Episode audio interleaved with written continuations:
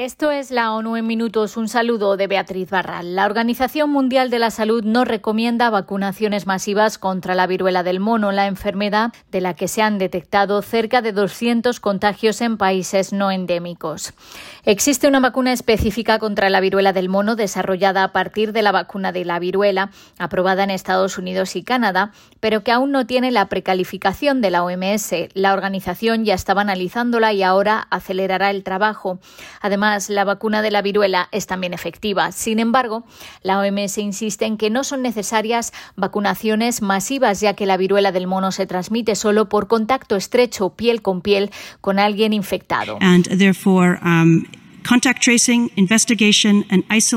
Por eso el rastreo de contactos, la investigación y el aislamiento son de momento los principales métodos de control. Es críticamente importante saber que no todo el que requiera aislamiento podrá hacerlo en un hospital y el aislamiento en casa será importante para controlar esta enfermedad, añadió la experta Rosamund Lewis del Departamento de Viruela de la OMS.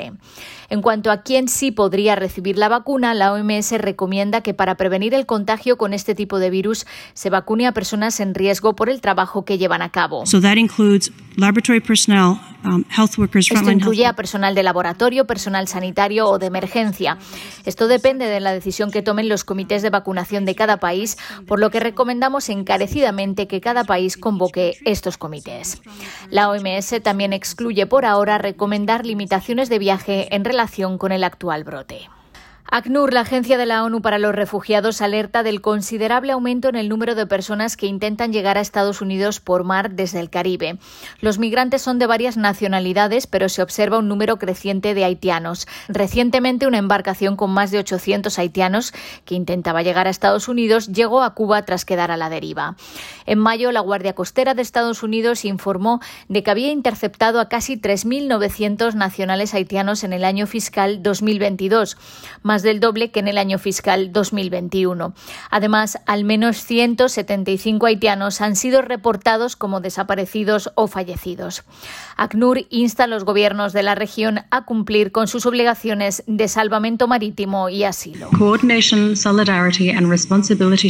La coordinación, la solidaridad y el reparto de responsabilidades son cruciales para responder con eficacia y garantizar que las personas que necesitan protección internacional no sean devueltas a su país de origen y a los peligros de los que han huido, dijo la portavoz Xavier Miantou. En Ucrania, más de 6,6 millones de ucranianos han salido del país desde el comienzo de la invasión rusa y se han registrado unos 2,1 millones de entradas. También hemos visto más movimientos pendulares en los que la gente va y viene a través de la frontera con Ucrania por diversas razones, como visitar a sus familias, revisar sus propiedades o volver a sus trabajos, explicó la portavoz Olga Sarrado desde Polonia, el país que ha recibido más refugiados con tres millones y medio. De ellos, aproximadamente la mitad se quedan en Polonia. ACNUR está reforzando sus operaciones allí para atenderlos. Los datos de ACNUR muestran que unos 2.900.000 refugiados ucranianos se han desplazado desplazado más allá de los países vecinos de Ucrania.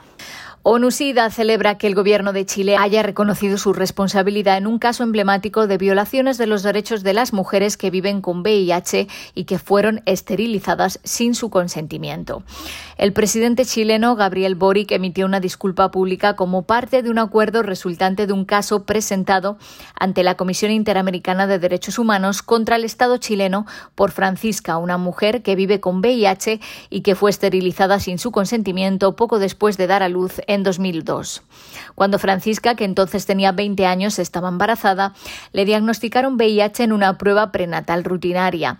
Francisca tomó todas las medidas indicadas para reducir al máximo el riesgo de transmisión vertical del VIH y dio a luz a un bebé seronegativo en noviembre del año 2002. Sin embargo, al día siguiente del parto por cesárea, Francisca recibió la devastadora noticia de que el cirujano de turno había decidido esterilizarla durante el parto sin su consentimiento. Una ONG llevó el caso a la Comisión Interamericana de Derechos Humanos y documentaron relatos de mujeres chilenas con VIH que a menudo eran presionadas para que no quedaran embarazadas, así como también para someterse a una esterilización quirúrgica. A una mujer identificada como Daniela, tras dar a luz, le dijeron que no podía abrazar ni besar a su hijo recién nacido porque le transmitiría el VIH.